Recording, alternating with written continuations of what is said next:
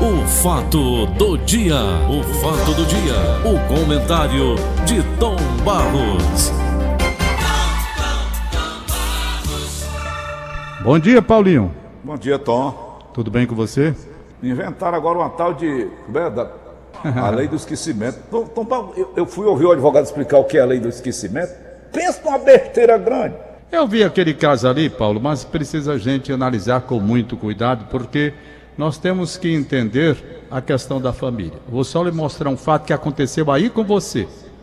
Rádio Verdes Mares, você apresentava um programa e tinha um rapaz que parece que era Valtinho o nome dele, era Valtinho. Valtinho, Valtinho. jornalista. Não. Ele não é jornalista, não. É radialista. Pois bem.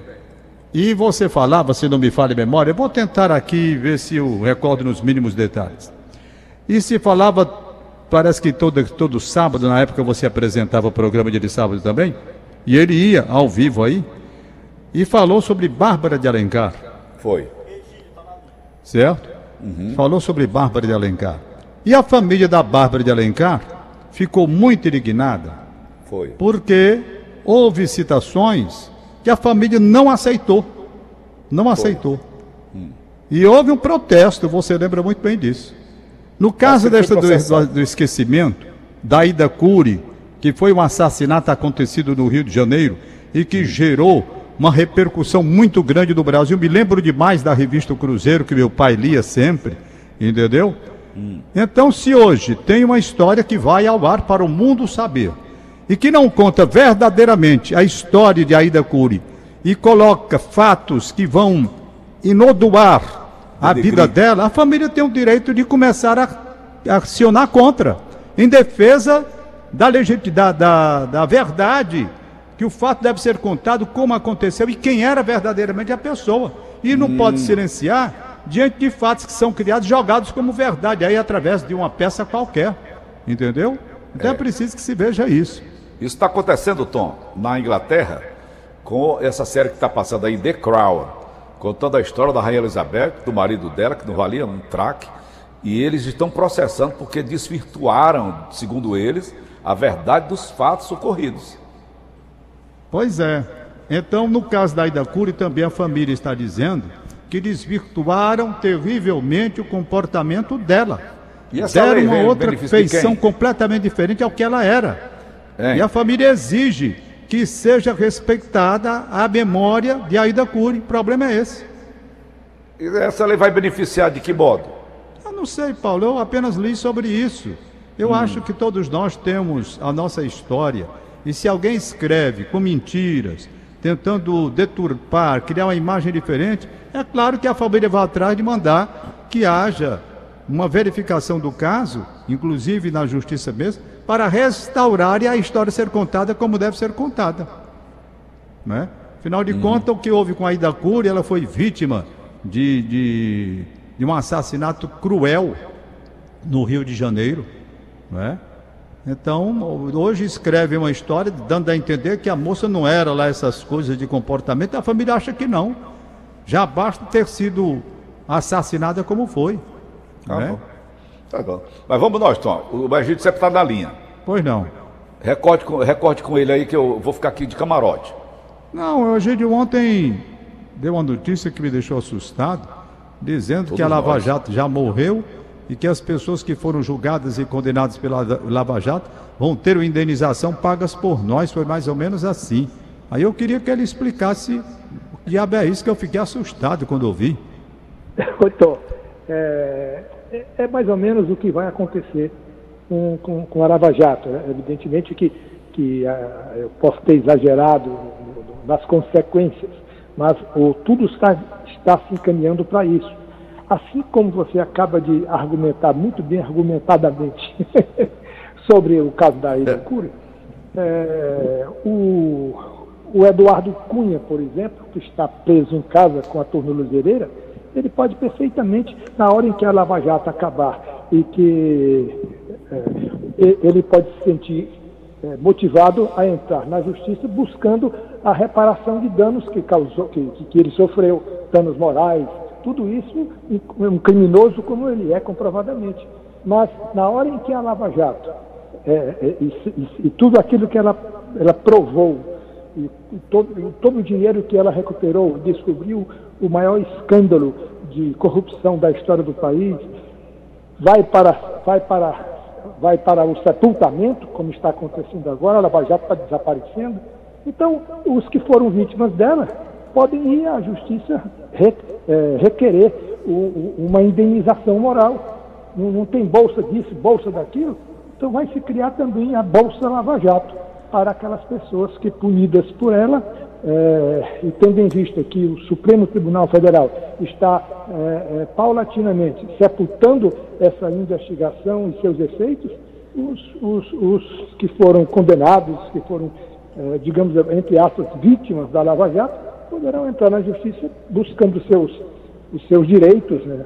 achando que. Agora eles terão que provar que não praticaram os crimes cometidos, né? pois é, terão que provar. Porque que diferente desse caso aqui da Mas olha, mas o, o, o próprio Supremo já está dizendo que é, é, é, é, as provas, por exemplo, em relação ao, ao presidente Lula, as provas, segundo o Supremo, não, não, não foram obtidas de maneira, de, maneira, de maneira lícita. A mesma coisa pode acontecer com o Eduardo Cunha, por exemplo. Ele pode achar que as provas foram obtidas de maneira ilícitas. Eu sei. É uma situação é, delicada esse... esse caso aí. Eu estou acompanhando com atenção, porque depois que liberaram aqueles, aqueles diálogos que foram anunciados pela Intercept, você sabe muito bem, diálogos, uhum. por exemplo, você, o juiz de direito, ele vai julgar um caso é, a imparcialidade é fundamental, né? A imparcialidade. Você tem que ser imparcial. E no caso Olha, ali, quando um juiz começa a dialogar com o órgão acusador, a parcialidade dele já foi para o espaço, né? Pois é, veja, é, é, o que aconteceu, o que aconteceu, o que, que a Lava Jato apurou? apurou o maior escândalo envolvendo políticos, empresários ricos, milionários, políticos influentes, envolveu a propina paga a deputados e senadores para aprovar medidas provisórias que beneficiavam esta ou aquela empresa. Isso aí é o que aconteceu e que deu só na Petrobras um prejuízo de cerca de 60 bilhões de reais. Isso é o fato. Egídio. Eu, eu. Egídio, Paulo Oliveira, Egídio, bom dia. Diga, Paulo, tudo bem? Se eu for, sou seu admirador, hein, Egídio? Muito obrigado, Paulo. Muito todo obrigado. dia eu, assisto, eu leio a sua coluna. Todo dia eu ouço você, todo dia. Egídio, esses caras que foram acusados pela Lava Jato, todos eles tiveram direito de defesa, não tiveram? Sim, tiveram. Bem, então. Tiveram direito de defesa, livre e amplo direito de defesa. Oi, doutor Chicão. Diz, Egídio, estou lhe ouvindo. Eles, estão, eles tiveram amplo direito de defesa. O que eu estou querendo dizer é o seguinte: o que aconteceu foi um escândalo de corrupção que só na Petrobras é, foi de 60 bilhões de rombo que eles deram lá. E usaram da política para pagar propinas a deputados e senadores que aprovaram medidas provisórias de outras leis, é, beneficiando é, os, empresas e empresários. Este, isto é o crime. Agora, o que, que querem, o que, que estão fazendo? Usando de filigranas jurídicas, estão dizendo que essas provas não podem ser levadas a sério, não podem ser, é, não podem ser aceitas porque obtidas de forma ilícita. Quer dizer, você tem o crime, mas o problema é como foi que, que, que o crime aconteceu. São as filigranas jurídicas que impedem que ou, ou a justiça seja feita. Tem, tem, Ô, quem tem dinheiro para comprar para contratar grandes advogados, é, tem uma vantagem muito grande diante de quem não tem. Ô, Agílio, o doutor Chicão estava falando comigo agora, fazer uma pergunta a você. Doutor Chicão é lá do CRIO, Centro Regional Integrado de Ecologia. Ele está ampliando lá o, o, hospital, agora para cima, três andares. E ele pergunta, Egídio, a Lava Jato pode ser extinta, mas os processos continuam, não continuam, não? Olha, eles vão querer, eles vão. Uma decisão do Supremo tem sempre a consequência de, de, de, de, de firmar jurisprudências. Então, todas as instâncias da justiça vão ter que seguir uma decisão do Supremo. E o que o Supremo está fazendo, paulatinamente, é não é somente o Supremo, então também outras forças políticas é, dentro, dentro do parlamento, os, os deputados e senadores que foram indiciados, eles estão querendo que a Lava Jato se acabe, que isso isso passe logo e que eles e que eles não sejam mais processados. Isso é o, isso é o, isso é o centro da questão. Eles acham que extinguindo é, a Lava Jato, os processos vão para o brejo, é?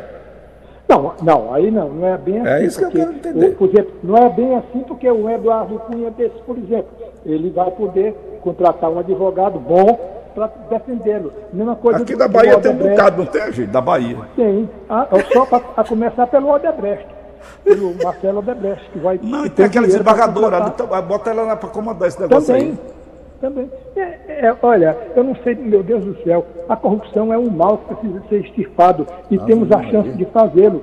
Só que essa chance é a Lava Jato. Só que estão paulatinamente agarroteando a, a, a, a Lava Jato que entrou em, em aparelhos respiratórios artificiais por manobra de quem pode, de, inclusive com a ajuda do judiciário. Isso é que é o mais lamentável. Tá bom. Tá bom, gente. Não vou explorar mais, não. Bom fim de semana, bom carnaval. Se for. Eu, estaremos numa segunda-feira, viu, gente? Normalmente. Eu vou, eu vou ficar aqui em casa orando a Deus, pedindo que essa tá bom, pandemia tá já acabe, porque eu não aguento mais ficar em casa. E você tem recordações tristes de carnavais passados, né, Gílio? Sim, com certeza. Foi nele, foi num deles, em, 1992, que morreu meu filho certinho num domingo de carnaval. Subiu aos céus. Graças Subiu aos céus. Um abraço, tá Gílio. Ô, Tom. Para você também, Paulo. Para você, um abraço. Diga, Paulinho. Olha, Tom, eu não sei se eu vou me precipitar no que eu disse. Aliás, a, a manchete do Egito, ele mesmo falou, ele precipitou-se um pouco, não é? Por isso que você ficou apavorado e eu também. E a população que escuta a gente, toda ela também. É, mas Nós é temos preciso 2 milhões. Ficar, é, como sinal de alerta, sabe? Para saber até que ponto essas manobras podem chegar a tal fim. É preciso Ô, muito se cuidado. Se essa anarquia jurídica prevalecer, você não acha que estão mexendo com a onça de vara curta, não? Não, Paulo, eu vejo assim, eu, eu com, com toda a isenção, não quero. Eu vejo o caso. Se descobrirem, por exemplo, que o juiz Sérgio Moro tinha participação em diálogos não é? com o Ministério Público, está errado. Está errado. Tem que ser imparcial. Ele não podia absolutamente estar orientando o Ministério Público, como o, o, o, Ministério, o Ministério deveria fazer, para apurar isso, aquilo, outro, apresentar prova, que ele mesmo iria julgar. Está vendo? Então isso aqui a gente tem que ver. Tem necessariamente que ver. Por isso, ele está ensinando alguma criança como é, fazer como o é, Por exemplo, você tem um caso, você, você tem um caso, entra na justiça. Entra na justiça. Se o juiz de direito for seu primo ou grande amigo seu, ele logo, né, ele pode arguir a suspeição dele próprio, dizendo, rapaz, eu não posso julgar esse caso, porque eu sou muito amigo do Paulo Oliveira, como é que eu vou julgar? Então não posso, né? Eu vou me declarar suspeito desse caso e indico outra pessoa. Aí vai outra pessoa julgar, uma pessoa isenta que não tem amizade com você. Então, a imparcialidade do juiz é essencial, ela é fundamental para a legitimidade do processo. Aí, resultado: se o juiz vai conversar com a parte acusadora e orientar como aquelas provas devem ser obtidas, ele sai da imparcialidade e vai ser um partícipe da acusação. Como é que ele vai julgar? Se teve participação na acusação, essa coisa que tem que ser apurada bem direitinho, sabe? Ele não estava no papel dele, Tom Dallagnol não, não era... Não, assim, não, é, o não, Dallagnol não, acaso não sabia papel que não. fazendo, não? Isso não. Papel não. O papel de julgar com isenção e imparcialidade. Imparcialidade. Se ele vai ter um diálogo com a acusação, ele já perdeu a imparcialidade. Se ele vai instruir a acusação como deve proceder para obter provas, ele já perdeu a imparcialidade porque ele vai julgar uma coisa que ele mesmo autorizou e disse como seria a formação dessa acusação. Não pode. Ou é acusador, ou é defensor, ou é juiz. Tem que definir. Não pode. Tem, que definir. Tempo fechando aqui pela, pelo Meireles, é um tempo fechando. Vai, vem que... chuva por aí, é Paulinho? Eu espero que o inverno comece logo para levar metade dessa doença, pelo amor de Deus. Leva ou, ou complica? Ou complica, é, ou piora. Com água. Ave Maria. Eu também Lá gostaria de cima, que o inverno chegasse. Não nem tá na hora. para tomar um banhozinho de chuva desse. Deus me defenda. Ah, Vamos nós, Tom Barros. Vamos nós, Paulinho. É... Trabalha domingo? Normalmente. Trabalho domingo carnaval? normalmente. Ô, Tom. Não tem carnaval, Tom, né? Eu gostaria de ouvir você. Passou des desapercebida a ideia do Luizinho Lua, me ligou na semana retrasada. Hum. Você lembra aquela escola de samba paulista? Em 2019. Ou foi 2020 mesmo? Foi 2020, não foi? O quê? O ano passado? Foi Quando que- apresentou aquele ator fazendo um deboche de Jesus Cristo no meio da avenida, levando levando nosso símbolo religioso mais forte que é Jesus para uma avenida, para uma festa pagã. Como é que você analisa aquilo, Tom? E tá aí o castigo, não foi Jesus? Ah, vocês querem brincar comigo? Pô, eu vou brincar com vocês. Tome chibata. Paulo, aquilo não deve ser feito. Você E criticou não vou tomar como toda. castigo o que está acontecendo aí no mundo com conta desse coronavírus, por conta daquilo é um desrespeito, desrespeito total e absoluto. E eu não sei como o Brasil inteiro, um país de extremada formação cristã, aceitou pacificamente, com uma ou outra voz ali protestando, uma agressão daquele tipo.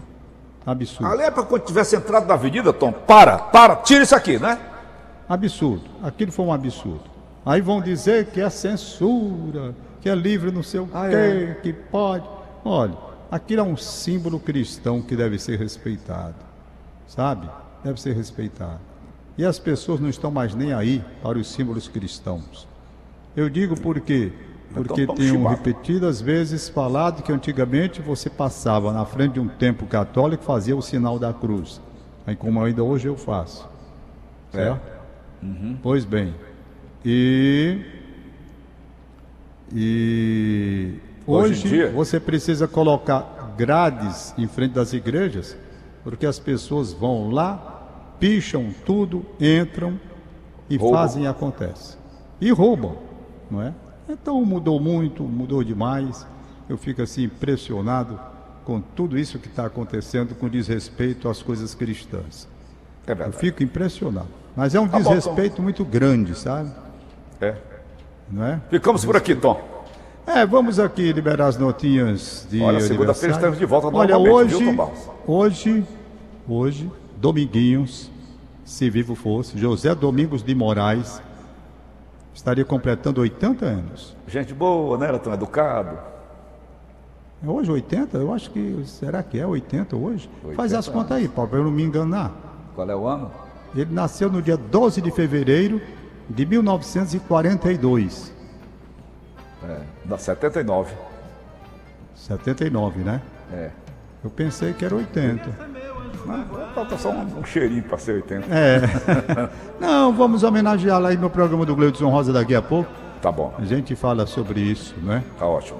Hoje quem está aniversariando, bota aí a nota de aniversário, é a dona Maria Neide Gouveia Barros, dona Neide, mãe do Hanover e mãe da Giannini, com quem eu fui casado durante muitos anos. Foi a primeira mulher com quem eu casei. Casei na igreja de São Benedito em 1970. 1970. Eu estava É. entrando em rádio. Então, Não, era, entrando do Paulinho, exército. Isso, era. Então eu quero mandar para dona Neide meu melhor abraço de parabéns, saúde, muita paz, felicidade. Em nome dos filhos que nós temos, o Vitor Hanover e a Giannini, dos netos, o Tom Vitor, a Carol, Rodrigo, em nome do, do, do genro Romildão, das irmãs Jusileide, Assunção, João Castelo Branco Gouveia e Rosa. Abraço de parabéns, dona Neide, saúde, muita paz e muita felicidade. Quem me é o que bateu a o gente quer. Amanhã, foi hein? o nosso amigo Rodrigo, tá na estrada, tá viajando, vai O pra Rodrigo do, do, do, do São Felipe, São Felipe Flat Hotel. gente muito boa demais, na dele, dona estrada. Janete. É, isso, a dona Janete. Um abração para ele, rapaz. Um abraço, Rodrigão. cuidado aí na Tá- estrada, viu, Rodrigo? Todo cuidado é, É. pouco, né, Tom É verdade. Pois bem, e amanhã tem um almoço assim, só para a família na casa da dona Neide, sem aglomeração, sem Hum, nada.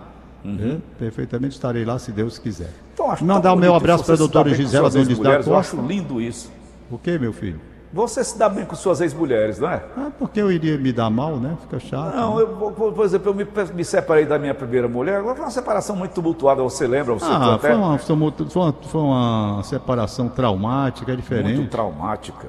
Foi, É muito para mim, para o diferente, meu filho, foi demais aquilo ali. Não, aquele foi muito triste. Eu cheguei, É. você sabe muito bem, Paulo, já que você colocou diante do público uma situação assim, você sabe muito bem que eu cheguei a conversar diversas vezes com ela, né? Vamos Diversas vezes eu conversei, pedindo, vamos ver se a gente entra aí numa. Ah, eu, tão bom, né? Era, não fazia nada demais. Era, muito bom.